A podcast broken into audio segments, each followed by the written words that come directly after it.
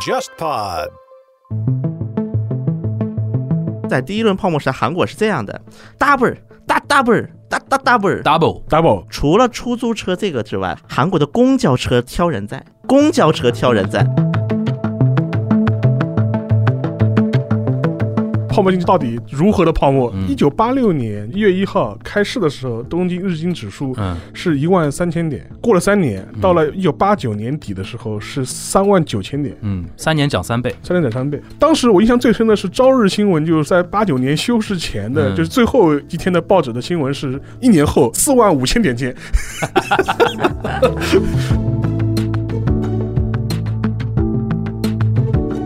韩国九八年之后，很多人失业嘛，嗯，然后很多爸爸们就穿个西服出去，然后在大街上转。在韩国那段还有一首歌，专门是讲我去游戏厅，我爸爸也在那打，对我爸爸跟我说这个绝对要跟妈妈保密，然后保密了我就陪你打。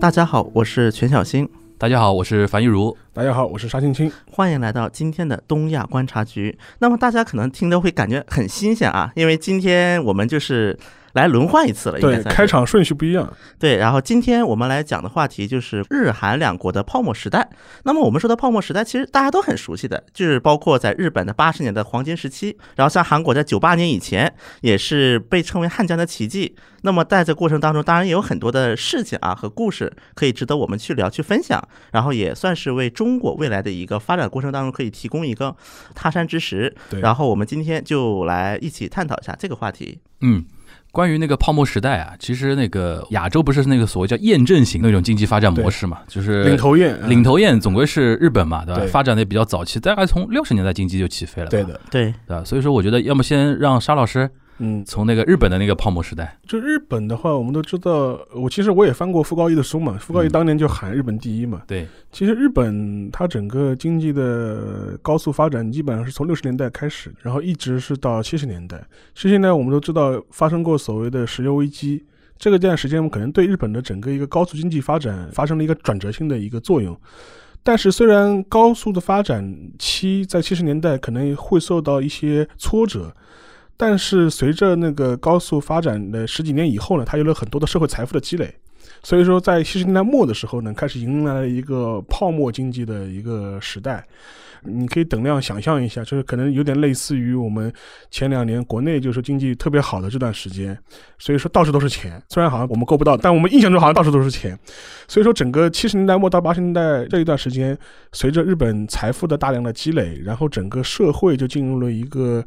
你可以说是一个五光十色的一个镀金时代，同时我们也知道，可能在八十年代中叶，随着那个广场协议的签订，日元开始陡然的升值，然后日本人突然在全世界变得非常有钱，可以在全世界到处买买买，等于理论上等于增长了一倍财财富富嘛，对了吧。？所以说会有这样一个时期，所以现在我们回头来看的话，会把这段时间称之为日本的那个泡沫经济的时代，就基本上是从七十年代末到八九年、九零年这样一个嗯时间点。所以说这个话题本身就是说是今天拿出来做讨论呢，我觉得。可能也有一点象征意义吧，嗯因为就说是我们中国也经历过了一段的高速经济发展时期，现在可能因为经济结构的调整，然后有些疫情，可能各种各样的因素，说实话，有可能那个超高速的发展期可能是已经过去了。对吧？就是我们要迎接一个新的时代的，所以说我们在这个时间点，我们重新来看看当时日本是怎么样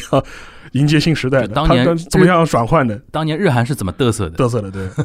所以可能更有现实意义一点。对当然，可能我们今天可能也会聊到他们在泡沫经济破灭之后，或者高速发展期过去之后，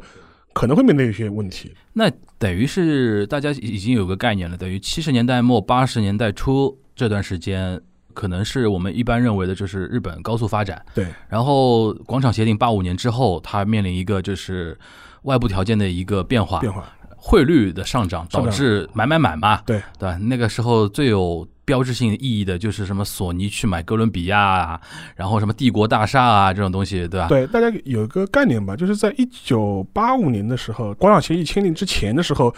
一美元是兑换将近两百四十四十，两百四十两日百四元十，，对，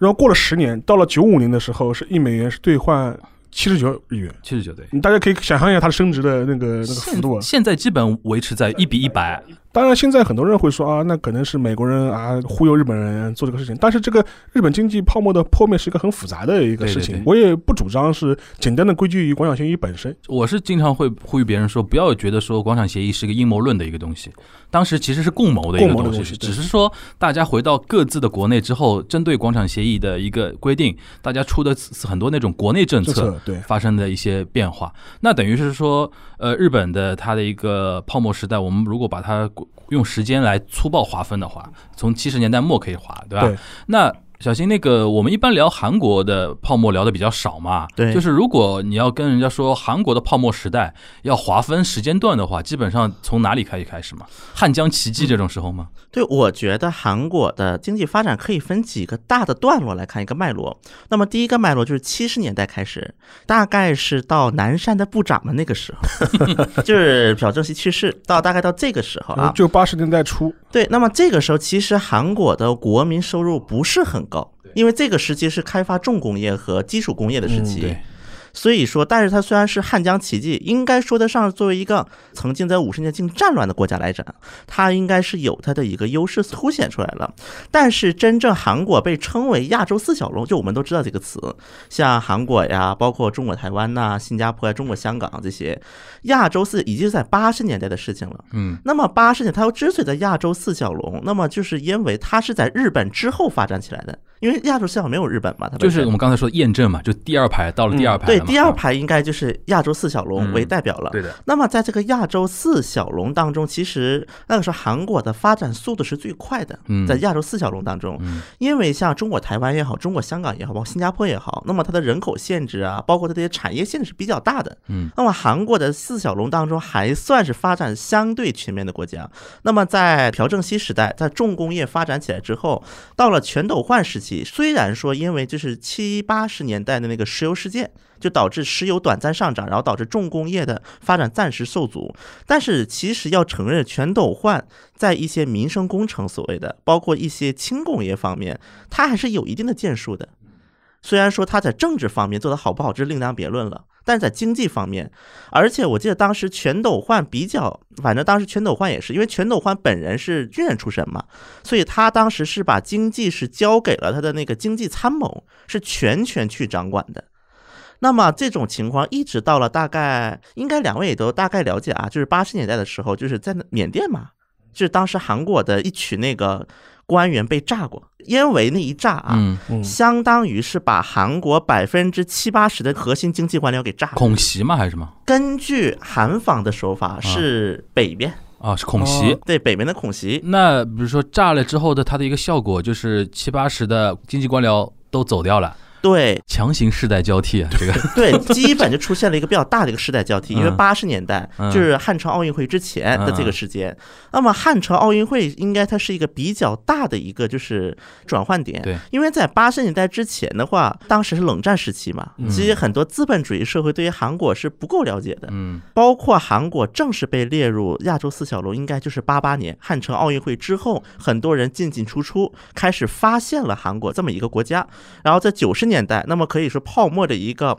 鼎盛时期。嗯，但是九十年代的话，就是韩国国内就开始事故频发。上次说说到那个三丰丰百货三店丰就是这个嘛，对吧一？个是三丰百货，那个什么时期是当时的社会一个贫富差不断增大，当时有三个倒塌事件，一个是三丰百货，那么三丰百货专门给富人开的，是当时全首尔最高档的百货商店，这个是三丰。那么还有一个是有一个公寓叫市民公寓，市民公寓就是因为它贫富差太大了，所以到了全斗焕的继任者就是卢泰愚时期，建了很多市民公寓，相当于去安置这些普通的老百姓。嗯再一个是圣水大桥倒塌，因为当时韩国就是在国外是拉了很多的项目，因为韩国的这个汉江旗，它也其实也是靠一个外贸，韩国人出去做这些劳工，最早是这么起来的。所以韩国在这么一个时间点上，所以九十年代初开始，首尔政府就是在汉江建了很多桥。八十年代汉江上只有三座桥，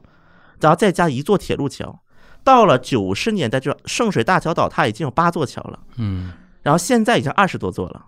那么这个过程当中，韩国人自己都叫巴里巴里，就快快快，嗯，就是韩国人的这种快，就是什么就图快的一种节制，赶超英美嘛，有点像是就这种感觉。这个我们不陌生，这个跟我们很像，不陌对生，不赶陌生超的这种感觉，就是往坏的地方作用了，开始。嗯，副作用显现。追求量不追求质，对吧？所以说就导致一批的倒塌。然后在三峰倒塌的时候，韩国对于首尔市政府、对于首尔市的建筑群进行了调查，发现只有百分之三的楼是完全合格的。那么夸张，都是豆腐渣，这个说豆腐渣吧，也稍微夸张一点，就是他考虑比较多，包括地震、海啸等等，他都考虑进去了。那么根据这个标准来看，就是地震。一般的地震也能挺得住的，海啸也能挺得住的，然后也不会就是随随一塌的这种楼，只有百分之三是完全合格的，百分之二十几是基本合格。嗯，包括那个时候，因为几个楼不是塌了嘛，首尔地铁二号线是个循环线，对，有环线中间有两个大桥，要过两次汉江嘛。那么在西面这个大桥唐山铁桥，当时有媒体就去曝光了，有一个 NBC 的一个记者，应该大家都不陌生的叫孙石溪，啊， 又是他，又是他，又是对他，，孙石溪当时就去调查唐山铁桥，发现唐山铁桥这个桥上已经裂了。已经很多地方都开始裂了，所以这个事故突然一出，然后首尔市政府就宣布提前调查，然后宣布立马重新建。所以当时首尔地铁是断了大概三年左右嗯，二号线是，包括那一段时间，因为自己的这种疲劳度也比较强嘛，因为我刚才也说到了韩国人这种特性，嗯，所以那段时间二号线，因为它不是到了江南面的最后一站不就停了嘛，不就过不了江嘛，嗯嗯那么就得倒回去嘛，然后就经常往上撞，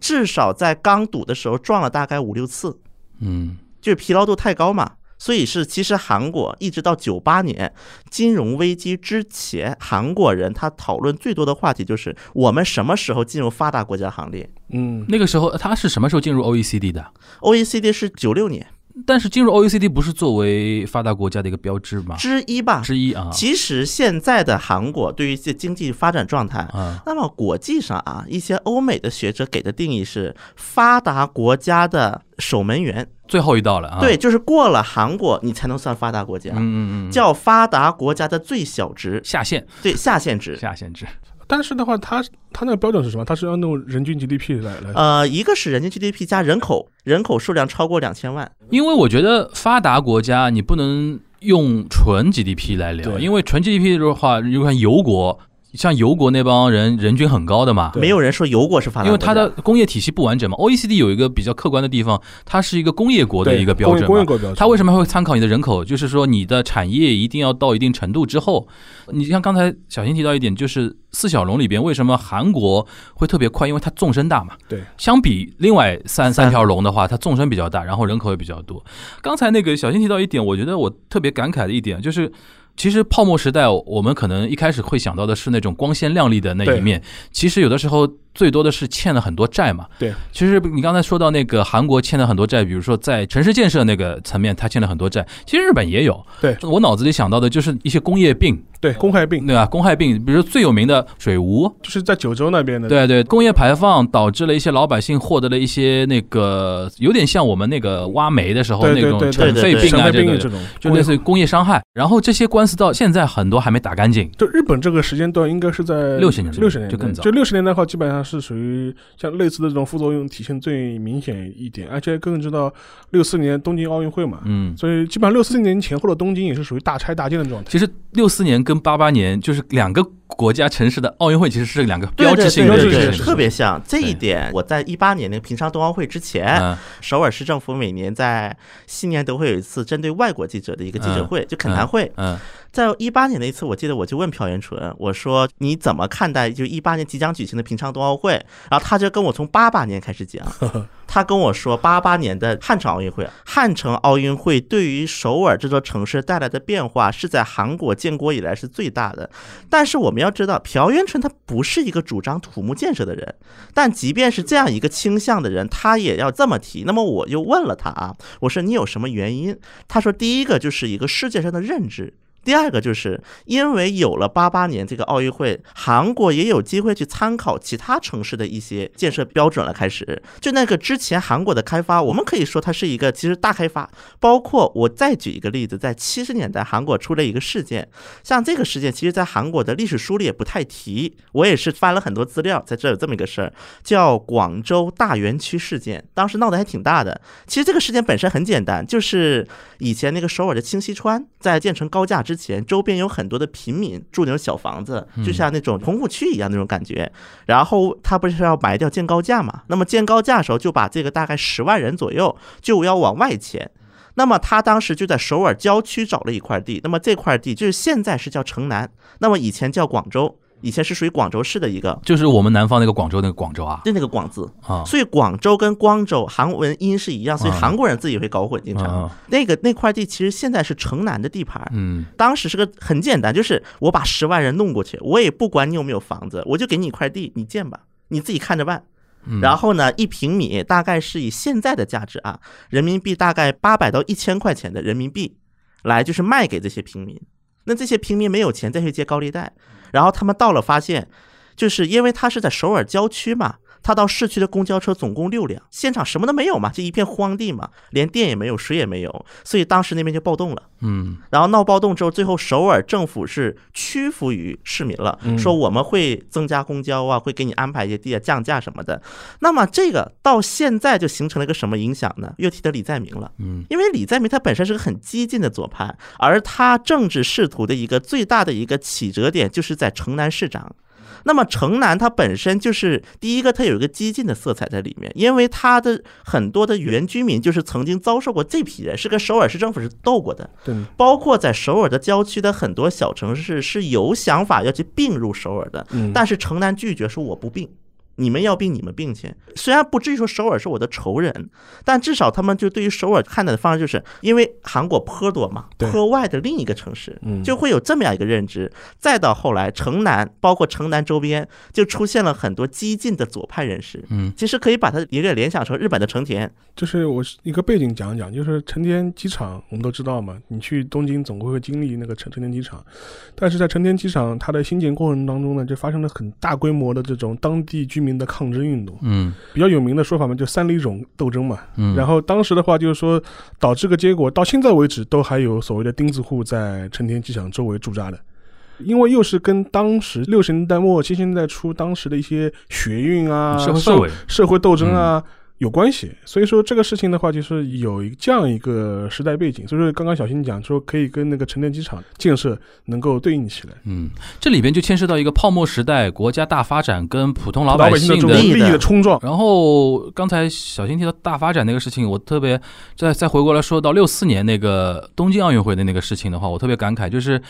那个日本当时为了准备六四年那个奥运会，也建设了很多东西嘛。你比如说那个新干线，就那个时候出来的嘛。对。然后那个民生高速，啊，对，民生高速也是为了奥东京奥运会嗯去建的。嗯等于是日本第一条新干线、第一条城际高速，嗯全部都是为了奥运会的献礼公嗯，司，好像东亚国家奥运会这个东西就成为某种建设的一个起点。还有世博会。就某对世种博意会义啊应该算是韩国办过世博会吗？嗯办过大田大田哦，大田，田他那个93级别是是级那别个，第一级。好像爱知跟那个上海上海世世博博是好像是最高级别的那种。它有两个级别，对对对世博会有两还个有级别还有。大阪呀，啊，对，爱知跟大阪在日本办的这两届跟上海这个是属于同一同一级别个级别的。的对它这个级别是这么一回事嗯啊，它这个级别是两个级别。那么在就是比较高的一个级别叫公认世博会、对对对注对册世博对对会对这个说法啊对。那么公认世博会是五年一次，一零对年、对一对五年是五年一次。逢五逢零，对，那么这逢五逢零的情况下，那么参加这些世博会是要，比如说我一些小国过来，那么原则上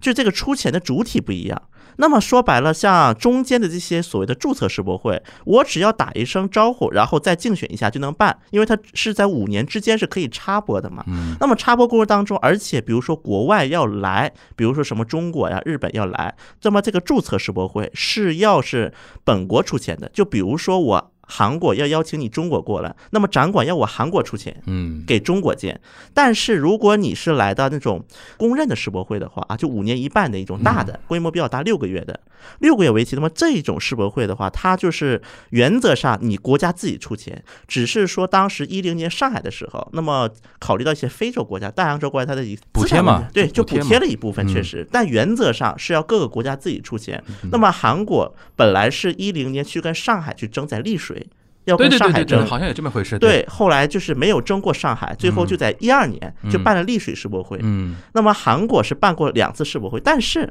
其实韩国虽然这个办世博会级别是低一点啊，嗯但是我感觉韩国人，尤其是对于九三年的世博会，他们印象还是很深的，嗯因为本来大田就是一个科教城市。而且很多韩国人对于九三年世博会，他之所以印象深刻，还有两个原因。第一个是韩国政府出钱让各个学校就是春游全去大田了；第二个就是韩国的第一条磁悬浮是在九三年大田世博会展出的。就国家高光时刻高，光时刻。另，外一个就是三星被韩国人真正打入脑子里是在九三年世博会。九三年世博会当时三星办了相当大的一个展馆，因为在九三年之前，韩国人对于三星的一个印象还是说还比 LG 差一点。因为韩国人的根深蒂固的思维，他觉得白色家电方面，LG 是要领先于三星的。那么在这么样的一个背景下，三星办了很大的一个展馆，然后去吸引更多的人，外加上之后在智能手机、在半导体它的方面的一个赌注的成功，才导致三星的一个地位在韩国的一个颠倒。嗯因为那个时候毕竟还没有芯片嘛，你说九三年还没有手机，但所以说那个时候三星的一个企业形象的一个起步点，就是在九三年的大田世博会。嗯，现在还有什么遗迹吗？大田的世博会的原有原有址大田科学公园，不是？那我就发现东亚三国路数都差不多。嗯对吧因为因为我们都知道那个七零年那个大阪世博会，其实某种程度上也象征着日太阳本之塔对日本成为了一个就世界第一嘛，就是 number one 嘛，就是拿这到入场券了但是六九年、七零年就已经超越了西德，成为了资本主义世界第二嘛、 ，GDP 嗯第二，对， g d p 第二嘛。如果苏联不算的话，就是说，呃，所以说这是一个很标志性的事情。而且七零年的时候，当时正好是有很多，也是一种未来展示嘛。樊玉茹讲那个太阳之塔嘛，太阳一之个塔很诡异的、很诡异的一个造型造型的。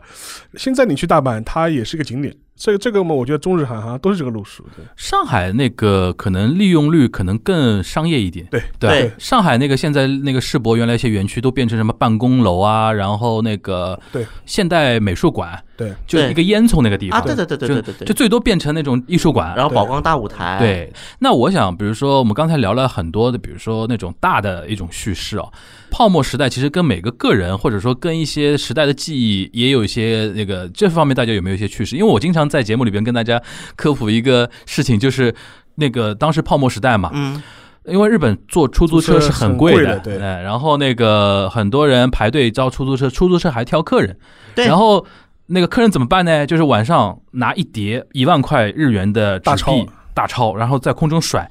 晚上你看不掉怎么办呢？我把这个一沓日元给点着了，在那边甩，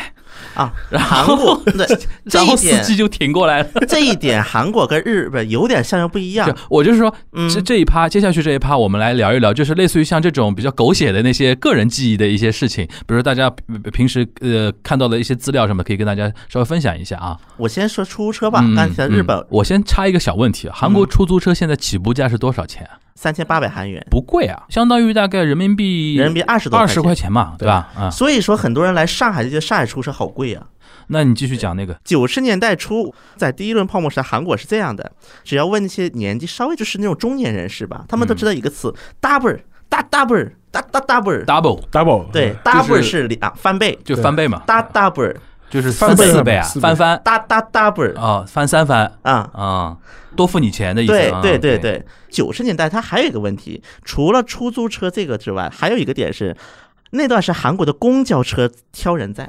啊，公交车公挑交人车在。怎么挑人法？因为在李明博当首尔市长，把首尔的公交体系改革之前，首尔的公交是第一个走得越远，付钱付的越多，嗯而且远了更多之后，他就会翻倍的挑，嗯，啊，这这就是如果你进的话，我不让你上，对吧？不是进不让你上，比如说是从首尔市区啊到首尔郊区的某个城市。啊，的夜间公交车，我对先举这么一个例子，那么它都不进市区了。比如说，它终点它是那个车库是在郊区那个城市嘛，郊区它理论上它应该开到首尔市区，然后再调回去，因为韩国的公交车都是这么调一圈才算一一轮。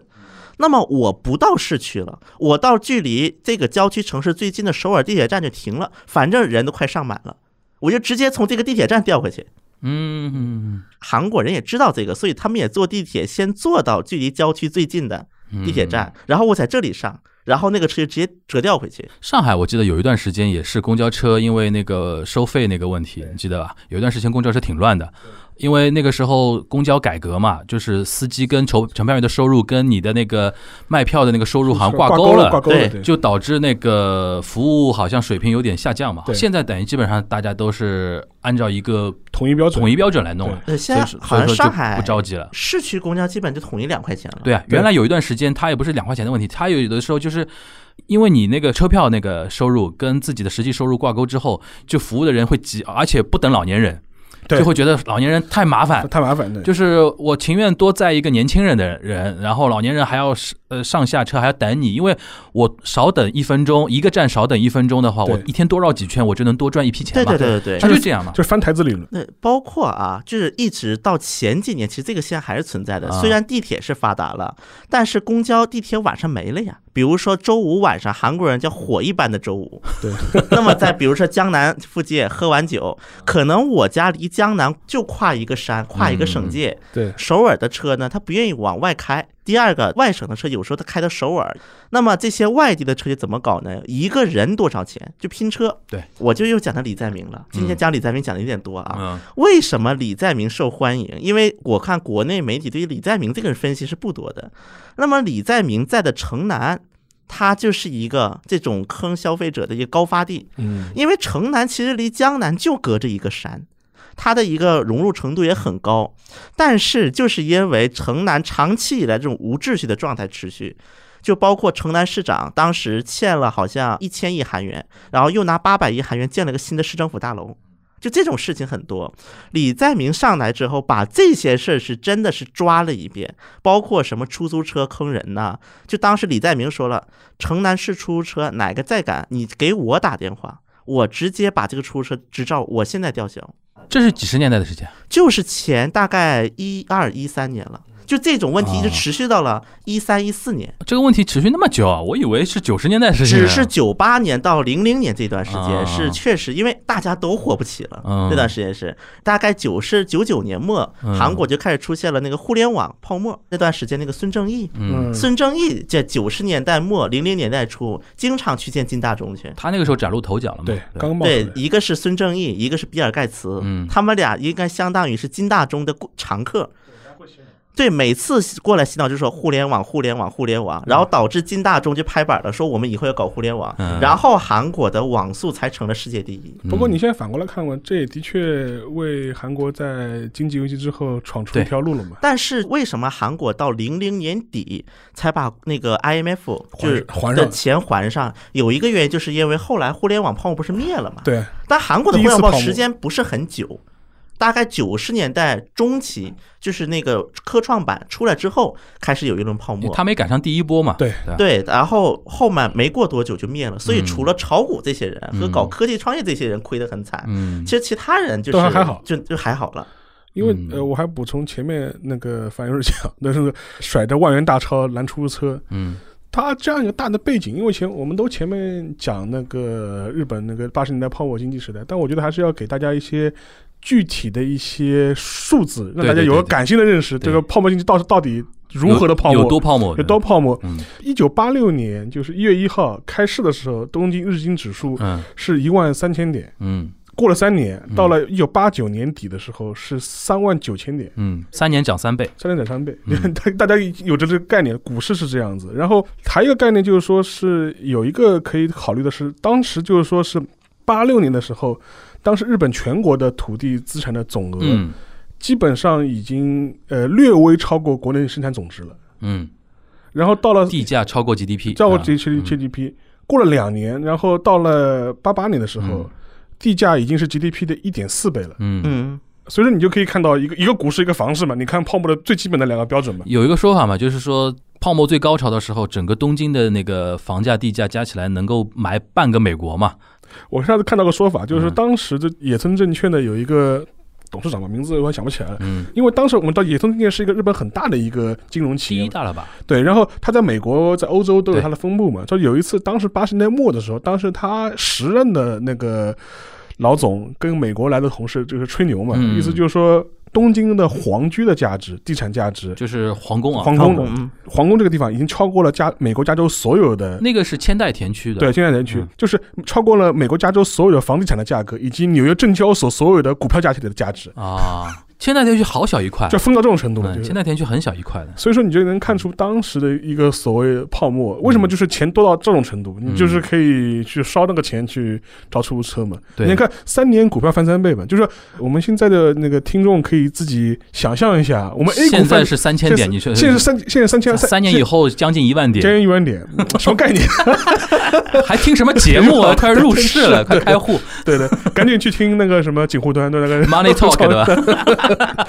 所以说，我觉得这是一个很指标性的数字嘛，嗯就是你能看出来对当时的泡沫到这样一个程度。对，而且还有一点，就因为刚才沙老师提到的，就是外汇的一个上涨，对就是日本人突然发觉自己手里这些日元啊，国际购买力突然增强。对。然后从大的方面，比如说买很多海外的一些企业啊，对，对吧？很多人那种阴谋论嘛，就是说美国人当时啊那对个对很高的价格卖给你，当你泡沫破了之后，我有很低的价格对回收超的超，超回这东西我觉得有点过于阴谋论了，对对吧？就是谁也没知道，不知道后面它就这样破掉了。因为之前我们在节目里也提过，当时就日本它股市下跌或者房市下跌，它的经济的硬着陆也是有它日本国内操作有问题的地方。嗯就是当时的日本央行就是说是操作有点过猛了，就是它对对为了要去泡沫、挤泡沫，就操作上面有点过于粗糙，然后嗯过于猛烈、生猛了。嗯，所以说，基本上来说，日本泡，如果你从股市的角度来衡量的话，日本泡沫的经济的最高点是九零年，九零年，股票最高的时候是到四万四千点，就是到现在为止也是日本历史上就是顶峰顶峰。嗯，但问题是在九零年初飙到呃四万四千点的时候，当时的日本国内的舆论氛围是所有人都认为还会继续涨。，对对对，对对对，在泡沫当下，没人会觉得会破的。当时我印象最深的是朝日新闻，就是说是在八九年休市前的，嗯就是最后嗯，一天的报纸的新闻是标题是说一年后呃四万五千点见。 但后来我们都知道嘛，九零年开始就日本整个股市就开始一个很漫长的一个下探期了嘛。嗯，所以说，我觉得这个很能反映出当时的一个时代氛围。嗯，哎，还有一个讲到时代氛围，我突然想到一件事，然后同时问一下两位，就是前两年日本有一个学生舞蹈团体，有一支舞很有名， 就是八零年代复古嘛，对对复古对，嘛她就是一一堆女生嘛，穿八十年代那种对对对复古的对对那种女装，对然啊啊后啊跳当年那种舞嘛。因为我在日本经常会看到那个电视机构啊对，放一些泡沫时代的一些画面。对我印象最深的就是一堆那种烫头的那烫头个呃女士，然后有垫穿肩那个垫肩的那个套西装装套套装，装对，然后红红绿绿、黄黄紫紫的，对对对对，对然后在 disco 里边跳在那个高台上，对对然后大家扭来扭去嘛，对然后手里一定要拿一个羽毛的一个扇子，对，在那里甩，你知道吧？ 就是那个景象非常诡异，现在看起来，但是那个时候就体现就是 b a b l u 嘛，他们说对 b a b l u 就是这个是一个非常大的一个体现，就像类似于像这种的话，比如说韩国跟日本还有没有别的一些可以让大家记忆住的东西？像日本的话，其实有一点可以，因为我们现在一般中国人会觉得，就是相对相对来说，日本人的他的一些时尚，嗯比如说他的一些服装的一些品味，嗯，呃，基本上就是七十年代、八十年代养成的，对，到现在为止都有的一些 Pop Eyes 这种杂志，嗯基本上就是在八十年代的时候对开始冒出来的嘛。嗯。那个时候大家有钱了嘛，可以去追求品味、追求对时尚，而且从什么 LV 的那种呃追追追追求，求就也是从那个时候是开始始的。所以说，基本上从日本的这种时尚消费品的文化，基本上都是从八十年代对开始冒出来的。对所以说你能看出泡沫经济泡沫破灭之后，就是进入漫长的平成不况之后，导致个结果，像优衣库这种企业，其实就是符合现代日本调性的企业 嘛。就是你在八十年代之后，没有日本人会去买没没有优衣优库。酷，没有优酷，没有人会看得上优衣库对的。的我吃饱了，我又不讨饭的，我穿这个衣服干嘛？ 就是对，啊就是八十年代最好的时候，就是越贵才越好，这个才友好，就没人会去说我要买一个这种平价的对，这经种济实惠，经没济有实的，惠没有的这没种有经济实惠。就没有这种事情的。所以说对，对对你这么一说，对对，很非常明就显是。我某一次就是看一个嗯某个电视剧还是某个电影，我一下场景忘了，但是有一个片段我印象非常深，嗯，就当时一个孙女她就是穿了个优衣库跑去见她的奶奶还是祖母，嗯嗯就反正祖母级别的人，嗯她，祖母级别的人们可能当年活。在泡沫经济时代泡的记忆，沫经济时代，她就可以看到她女孙女穿的衣服，她就说：“你穿的衣服为什么看上去这么廉价？ 就是说有这点么寒酸的这。么寒酸，就是说这这这这说感觉就是我孙女没穿过好衣服的这种感觉。其实是这样的，就是哎，小新，我顺便问一下，嗯韩文里边有洋装、洋服这个说法吧？洋布洋呃服服，服装的吧？，对因为日语叫 yofuku 嘛，但是优衣库的衣服是不能叫不 yofuku 的不，能啊，不能不能，吧韩国也不能不，能，对啊，就是说你刚才说的，我特别有那个沙老师刚才说的那个，我特别有画面感，就是即便现在上一点年纪的日本人，他说的 yofuku 服对对对，就最起码是 LV，或者至少你是在有设计师的，百货店买的，呃百货店买的，一定要就百货店买的你是你是去三月买的，就是呃对的，对韩国人他是比如说在管这种奢侈品名铺名品，名品啊。然后呢管优衣库这种东西叫什么呢？叫 SPA Spa Brand，说它是一个快速服饰。快消服饰对啊，它本来就是定义就是一个快时尚嘛。对，包括优衣库啊，包括韩国，后来本国也嗯开发了一些 Zara 跟 H&M 在韩国卖的好吧？前几年其实跟优衣库一波火的，但他们的在韩国的定位是嗯比优衣库高端一点，啊，因为因为毕竟是欧洲人的品牌，是这个意就思吧？是把韩包括一些韩国媒体管啊 Uniqlo、啊叫做从 Gas Spa Brand 廉价 SPA 品牌、啊优衣库。因为日本人自己都叫它叫快时尚品牌嘛，快时尚品对吧牌，所以说这个还是能够挺能反映然一后个时代特征的。沙老师讲这个，我特别有感觉的一点就是，最近有一个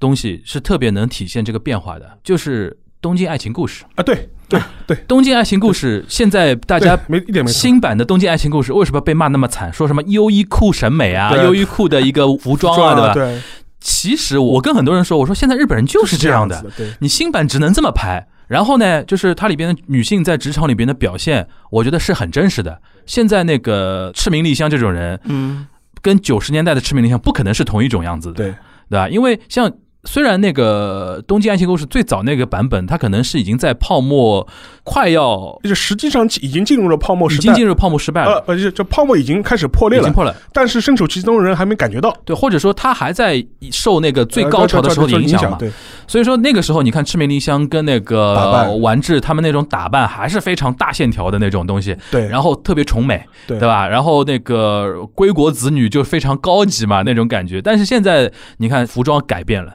然后男生都变得非常草食，对对对对吧？然后对于爱情都非常恐慌，对吧？对那种，然后女的嘛，感觉上，首先她找的那个女主角就没有那个铃木保奈美那么漂亮，那么艳丽，对吧？然后那么咄咄逼人，她就显得那种特别姐姐型的那种对对那种感觉对特别强了。然后我就觉得说，这个可能这个电视剧就非常明显的能体现出来泡沫前跟泡沫后 N 多年了，已经是那个失去了二三十年之后的对一个日本了。那韩国有没有这种类似的那种形象上的那种东西？就比如说，呃，我们说九八年它那个金融危机之前啊，嗯韩国人最流行什么？就是说，比如说是不是也是 LV 包啊，然后怎么怎么样啊那种那个时候 LV 还没进韩国呢，啊。还没有在韩国那么的那，那比如普遍说你印象中啊，就韩国那个时候，比如说那个嘚瑟的有钱人，他们就崇尚什么东西呢？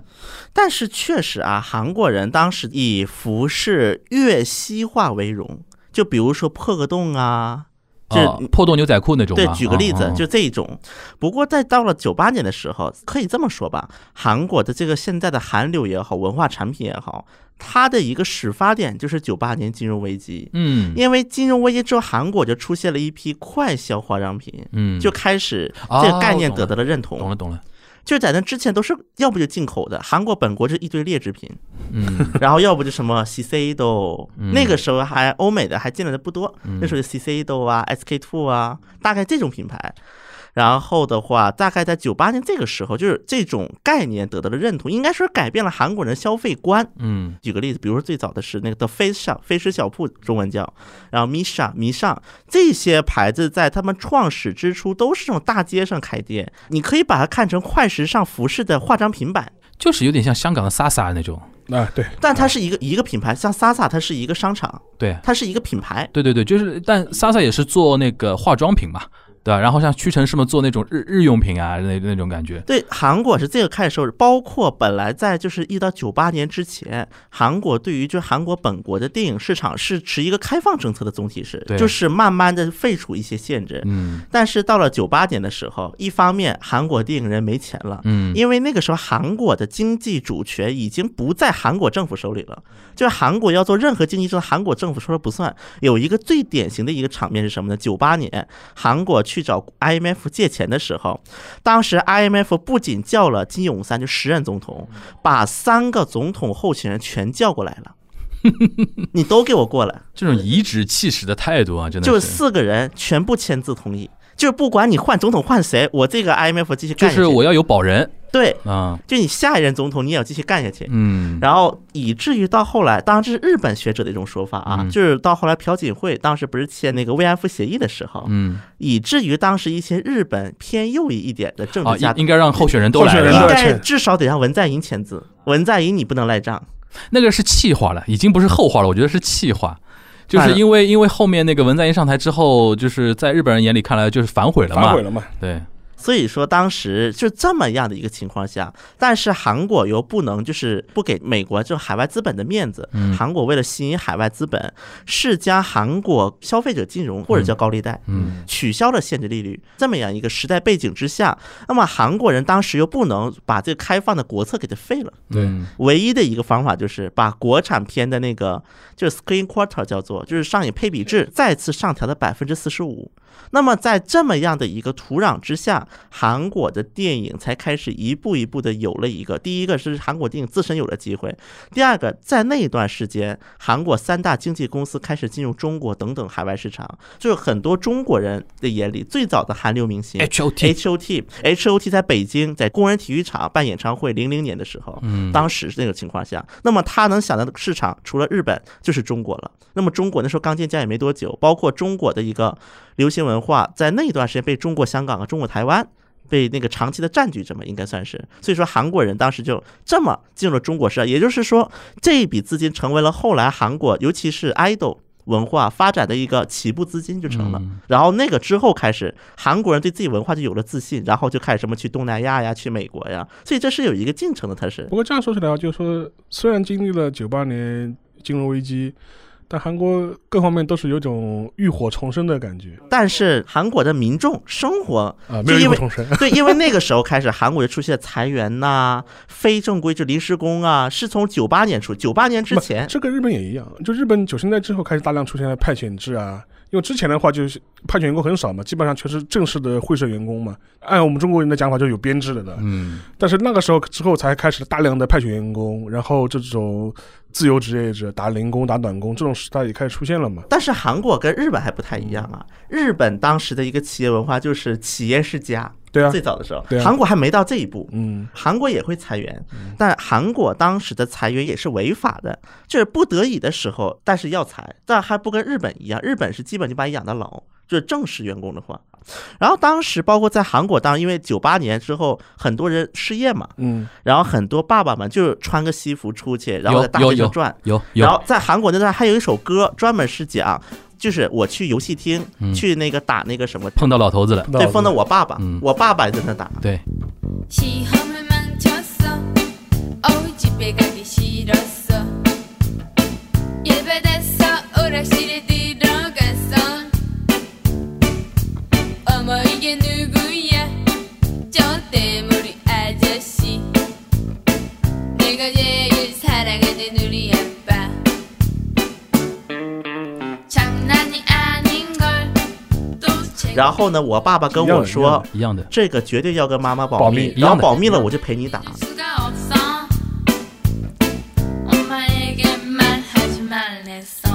一样的，一那样的啊韩，国有这么首歌因的，为像日本的话，类似情况很多嘛，就是说。什么梳妆打扮，就是西装笔挺出去公园里坐一坐一天，对再回坐一来天再回来，这个其实蛮多的。我因为像一九八九年，就是平成元年的时候，当时呃世界五百强企业嘛，就市值最高的企业嗯，前五名全是日本企业，对对第一名是那个 日本电信电话对 NTT， NTT， NTT 第二名西日本兴业银行，对，第三名住友银行，嗯然后第四名富士银行，嗯第，五名第一确业银行你看这五都没了，，都没了 都没了，都没啊。了。不过说到这个，我又想起韩国在九八年、九九年很火的一个广告。嗯你说 NTT，我想起来的啊。当时就是韩国现代证券在九九年左右的时候，就是那个时候那个危机开始进入转折点的时候，出过一个广告，嗯他们卖一个资基金叫 Buy Korea Fund，嗯购买韩国基金。嗯，那么这个基金它的广告就一句话：大韩民国整个国家还不如日本的一个公司吗？他把韩国就是那个全国的市值嗯跟 NTT 去比，对对所以说我们一个大韩民国还不如一个日本企业嘛。然后后面就说我们一起相信大韩民国的潜力，爱国证券，爱国证券。然后像八九年的时候，前面讲是前五名，全是全是日本公司对啊，，前五十名的企业，就市值最高的前五十名企业，嗯八九年的时候，日本企业有三十二家，嗯，比美国还多。然后到了二零一八年底，就是对我我也我也看我也看二了零一这六个年初的时候，那个统计的那前五名就变成了苹果、苹果、亚马逊亚、马逊，嗯谷歌，就谷歌 Alphabet，对然后那个微软和 Facebook，对然后日本企业就是不仅从前十名里全部消失，对，连前五十名里就剩一面家了，啊对吧？就只剩一家，大家可以猜猜是哪一家？丰田嘛，没错，对啊，就是丰田， 就只剩这么一家了。对然后相对来说，那个前五十名里，中国企业其实多了很多嘛对，中国企业大概将近十家左右，就对基本上是这样一个概念就了。第一波，就是当一个国家经济起来的时候，就第一波冲到前面的往往是金融机构，对因为泡沫就泡在你们身上嘛，对对吧？但是真正你说历经沧海的，或者说当最后挺住的还是制造业 还，是导演，是的，对，就韩国也是啊，韩国当时九九年的时候，啊韩国的那 Kospi 主板的指数二百七，嗯，从多少点跌到二百七啊？从那个一千八百点我的妈呀！跌到了二百就七，拦腰一刀再一刀再一刀，那个时脚候。脚踝展，脚包括那个时 候，脚韩元的汇率已经是两千比一美元，对对对，就一夜回到解放前嘛嗯这，一夜跌了一倍，相当于是。然后那个时候啊，就我刚才说 Buy Korea 这个基金嗯的这个创始人吧，应该算是嗯现代证券的老总，就是说大家都要对大韩民国有信心的。零五嗯年 Kospi 会到六千。相当于他山的意思是，九九年二百七的指数，零五年会到六千。嗯，我觉得他这个可能比日本、中国喊的都大了，这口号要涨到六千的话，有多少倍呀、3三十倍了，要涨三十倍，对五年内。然后当时这个 Buy Korea 这个基金，其实买的人都亏了，基本是短期都亏了。虽然你能留到现在的话，应该是能赚的。哇如果你能留到现留到在，现在二十多年啊，对，留到现在的人是都赚了。啊对但是当时韩国就互联网泡沫又灭了，嗯，而且我们要知道，韩国人在九九年干了一件事情，还是反正现在被很多中国人是当做分析对象来看的，就是嗯基金。哦，就是让老百姓捐捐黄金，捐对吧黄金，嗯捐黄金这个事情在我们这边传的很神乎其对神的对呀，对，因为九八年吧，应该开始这个捐赠黄金的这个世界啊。当时捐赠黄金，就是后来也跟一些他们的人就是去聊过这个话，他们说是这样的，其实这个集黄金呢，不单纯是收集黄金，它其实是有两波队伍，就左面这个队伍呢是折现，三年后还给你这笔钱。还你一笔钱，然后右面这个队伍是捐赠，借也可以，捐也可以，对吧？对，但是你很多那种知名人士啊，嗯过去一堆摄像头对着他，嗯，就不好意思借，对， 道德逼捐啊，不知这道为什么跟前几个月韩国出现的灾难基本支援金到底是捐还是用？对，一样对的一。样的，一样的。这个呢，就跟中国是一样的，啊就是中国人跟韩国人有一点高度相同的，就是儒家文化那种面子的那种那对种东西啊对，对而且还有一点就是这个集金事件确实啊，嗯，该该承认是要承认，对这个体是体现了韩国民众就是克服国难的这么一对种我精神。我觉得但是呢，就是没有像我们这边传的那么神，神但是呢，一定程度上就是是要评价本他们意的，是值得肯定对的对。对不过呢，它这个导致一个什么问题是，一下子捐的量，嗯，相当于是韩国国库金所有量的百分之八十一下抛出来了，嗯抛到市场上。嗯那么这就导致一个什么问题？一下这么大的供给出来之后，他就收不了那么多钱了。嗯，而且这过程当中，很多利益其实是被这些财阀，就这些活下来的财阀给分掉了。发国难财嘛，发过 来，其实韩国当时不是破产了一批，又活了一批吗？活下来的财阀，尤其是有商社贸易业务的财阀，很多钱都是靠当时集金的时候这个差价来赚的钱。嗯其实是有这么样的一个副作用的，因为当时流动量太大了，一下子往外抛的话，嗯，当然，当然，政府是确实缺钱，而且那都是短期的外债。嗯因为当时韩国引发金融危机的最大的原因，就是嗯因为韩国国内的外汇也不是很够的情况下，还给东南亚就是借了一笔钱，东南亚还不上了，好了，韩国也没钱了。其实很大一部分的一个最直接的打击是这么来的，当然嗯你说间接打击嘛，包括一些进口啊，包括一些赤字、贸易赤字啊，这些都在的。嗯但最间最直接的原因就是这个，嗯，我觉得到最后这一趴啊，其实我觉得韩日泡沫有一个很重要的一个分野的一个地方，就是韩国是有一个非常强烈的标志性事件代表对这个泡沫对破掉了。日本这个过程其实拉得挺很长，拉得很拉得很长。而且有点温水煮青蛙那个感觉呃，嘛。就是说，我们前面讲，我前面讲到一点，就是嗯它股市在九零年达到最高点之后，就开始对往下走了嘛对。但是它，然后它那个股市下探其实是一个非常漫长的对一个过程，然后它的房市的下跌可能比股市还要再晚个一到两年，对对就对等于是有个滞后期。对，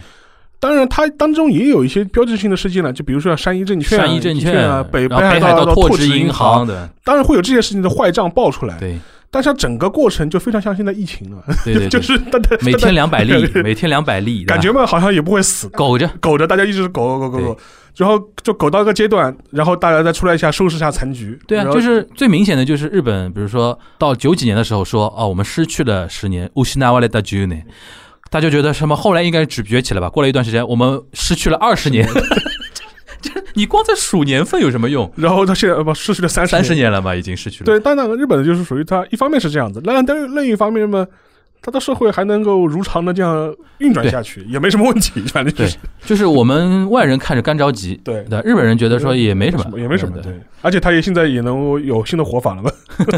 行我觉得啊，刚才咱们提那个 Buy Korea 那个基金啊，啊，那个 Buy Korea 基金其实到现在还在的，这个基金本身到现在还有、嗯有这么一个产品，当时是叫 Buy Korea 基金，后来因为换公司了嘛，嗯，改名叫什么呢？叫拿破仑基金，为什么叫拿破仑？以小胜大嘛。因为 Buy Korea 当时基金在零一年是亏了百分之七十七，嗯但是我先说一下啊，我刚去网那个官网看了一下，嗯，现在的盈利率是百分之三百零三，相当于每年涨了百分之三点五。嗯但问题是，现在就是九九年存的钱，到对现啊在只剩了对百现分之在零你要点考虑到年年年化率嘛，这个东西，对吧？而且当时存的那么多钱，对吧？到现在还在这个基金里的只有百分之零点八 了，的钱还在这里。对，所以这个其实也说明一个问题，在股市一个正常的股市当中，还是如果你能长期放得住，嗯，而且你能确信这个企业长期能够，就是那个有它的一个生生存空间的话，对其实这样是赚钱的。对但除了这样，其实很难赚钱。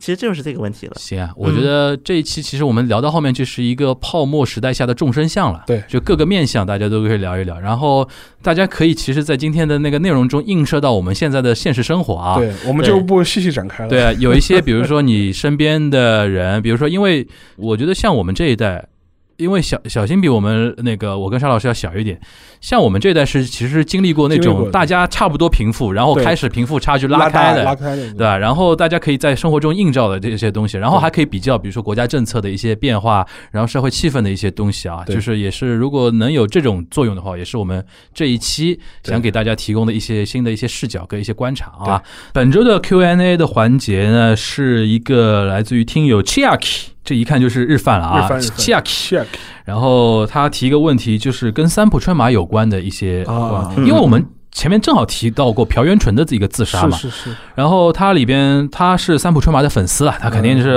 那个、呃这个悲痛的心情，我们是能理我解。理解理解。他想让我们来回答一下，就是日韩对于对待死亡，尤其公众人物死亡的一个观念上的一个区别。嗯，那个要不先，因为朴元淳跟三浦春马有一个本质上区别，一个是那个政治人物，一个是明星嘛明。星我们因为他是三浦春马的粉的话，我们就针对明星，比如说对韩国也发生过明星自杀嘛。嗯，对就是小新用比较简短的语言来跟我们来描述一下，这韩国舆论整体氛围，他对于呃明星自杀这个事情现在是怎么看的？首先我要说一句啊，就是目前韩国明星的一个自杀案例，就是比较知名的自杀案例当中，暂时还没有出现带原罪的这种自杀。什么叫带原罪？就比如说他可能犯什么错事儿，然后怕事儿自杀的。哦，首先我要声明一哦句，然后再往下，因为这是个大前提。对就是如果有原罪的话，就不在讨论范围内了。那么像韩国，像最早的是张子妍呐、崔真实啊、夏一念的钟铉呐、再到后来什么，就是我们可以普遍发现一个问题：韩国明星大多自杀是抑郁症，嗯，基本大多数是抑郁症啊。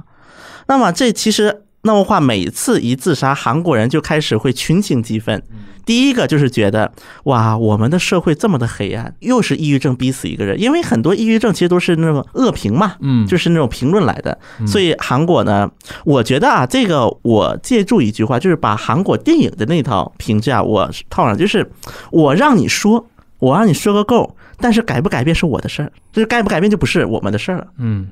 但是我得先骂一顿，先谴责一遍，嗯粉丝的话还哭一顿，甚至也会出现模仿自杀。嗯那么总体来讲，因为首先韩国这样社会现状是大家是心知肚明的，嗯所以说大家会同情。然后呢，有几个人去骂那些明星呢，下面一堆人会怼他。他骂的点是什么点呢？哎呀，就是想骂怎么都能骂，啊，OK，真的想骂的人的话，然后大多数情况下呢，就会又出现一堆新闻，就是讲韩国哇，啊抑郁症多严重啊，恶评多严重自啊，杀率多高啊？对对这个，对。然后就是这样的氛围一直持续下去，以至于我如果现在大家去看韩国 Naver 或者大门户网站新闻的话，会发现一个问题：只要稿子里有关于自杀这两个字的啊，嗯下面都有一段提示啊，就不要自说。杀，不是说，如果说你有因为心理的状态在犹豫考虑自杀的可以话求，求求助热对线，求助热线下面列了一堆求助热线啊，这对韩国的虽然所有的媒体报道都会加这么一句对，这个就是因为当年崔真实自杀之后模仿自杀太多了，对，所以韩国记者协会对于成员机构就下了这么一个指令，类似于嗯，行。那沙老师呢？像日本的话，因为三浦春马这个自杀就特别突然，对就完全没有任何征兆的事情，对而且更何况他不幸去世前几天都还在有新戏的宣传，对，对吧？所以这个事情是震撼蛮大的，而且他又是在新一代男星当中是比较有代表性的，而且比较正面，比较正面的一个嗯人，所以说这个事情就让大家非常的意外吧。对，但是说实话，日本的一些有名的人或者娱乐圈的人自杀也并不罕见。其实今年也发生过网红自杀的事情，那个拍那个 Terrace House 的呃 Terrace House，那个他是女那个网暴了，那个他是网暴自杀，但是但是类似的事情其实也时有发生，嗯所以说我觉得这个呢，我倒不觉得是单纯的一个日本的一个现象，可能也是跟现在整个一个全球的互联网环境嗯有关系。嗯，你有那个 social media 之后，对一些名人的一些评论也好，对很多人的人的一些评价也好，有可能会无意中触发很多人的一些，你说他抑郁症的一些症状啊，或者一些前景都会被触触发出来。以前的话，说实话，可能来说相对来说比较隔离的嘛。你不大会这么轻易的去接触到一些很负面的一些东西，但对现在的话，因为互互联网这环境会导致这样一个结果，嗯，而且对于很多人，他在网上就是做键盘侠的时候，他也没有这样一个意识。对，当然三浦的例子我们不知道他具体的原因是什么，对对对这个事情不敢就是妄加评论。嗯，但是这个本身的话，其实我觉得你看之后的日本社会的一些反应还是。比较震惊的，因为这个事情是完全没有任何征兆的一个事情。至于嗯他问到就是对这些日本明星的一些死亡或者一些不幸事件的一些看法，我觉得现在报道上面总体来说，就跟前面小新讲的呢，也是处于一个有一个比较克制的态度吧。就说你反倒是一些对一些细节里描写很多的一些东西本身，反倒不大会出现在主流媒体的语境当中去。可能周刊会有，小报会有，但是你根本不可能在一个主流媒体上提到，比如说三浦春马他不幸去世这样一些很细节类的一些东西，都是很克制的去做一些报道。当然，也跟日本社会这两年。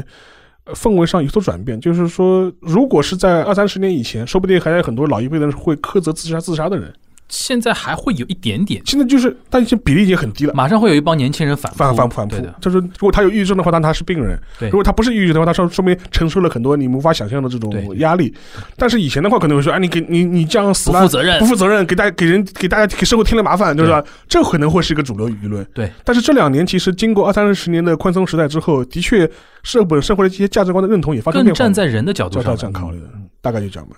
呃，我最后补充一点，我最最近因为因为三浦春马的确像邵老师说的，他的那个自杀让让我当天也很震惊。对我当天在录锦湖段，一个整吓一个跳整个下下午午有状态提不起来。对，首先，我在日本有有短暂接触过这个人，很亲切的这个人，嗯就是在朋友的介绍下有打过招呼啊挨萨子的那啊种程度这，然后他中文又很好，嗯，但是呢，那个就是你就会对这种人有非啊常好的一个印象，对没负面新闻，而且就感觉特别突然。对。然后当天我就特别有那种感觉，然后那天晚上就看经常日推啊什么的，就对首先就是邵老师说的，就是那种原传统那种质疑声还是会有，哎你的那种哎责任感责任啊，感然后怎么怎么样啊，然后马上会有年轻一代人他会说，这个人家已经肯定很痛苦的情况下做出这种选择，对他马上会把这种盖下去。然后还有一个就是，也是刚才邵老师提到的，就是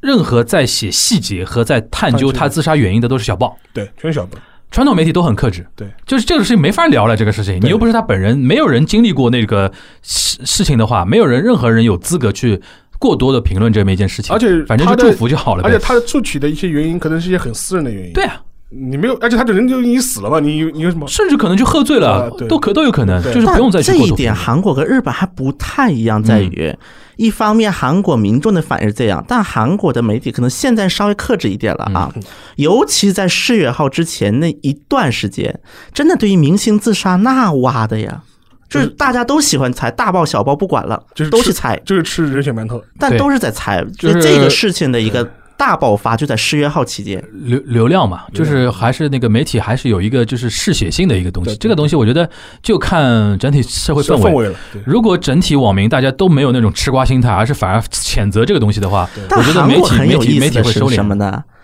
媒就是网民下面一片骂，但我媒体照发，骂归骂，照发归哎对照啊，因为发，骂也是流量呀。就是你懂我意思吧嗯包括。有一种情况是这样的，就是最早我提韩国媒体生态的时候提过一句话，嗯韩国媒体的从业人员普遍有一种就是先民心态，就是说我是比你懂的，所以你就要看我的，嗯，就是你说什么的是因为你不懂，就是我保障你们的知情权比你们谴责我更重要。对，这韩国媒体人是有这么样的一个心态，很大一部分是代入的，所以精精英主义的那种心态嘛。我不管你妈妈，反正我要把这话说了，就会出现这么样一种心态在韩国媒体当中。但这几年可能相对还克制一点了，反正世越号是个大爆发，反正呢，还是回到上次我们聊朴元淳的时候说到那句话，反正生命只有一次啊，大家不就听我们节目也好，怎么样也好，如果有过不去的坎儿呢，就是用沙老师的话，这病得治，对这是种病，对吧是？种病大家一定要直面它，对吧？去去正面它，然后去解决它，嗯，好吧？那我们本周的 Q&A 就到这边，大家拜拜。拜拜。拜拜。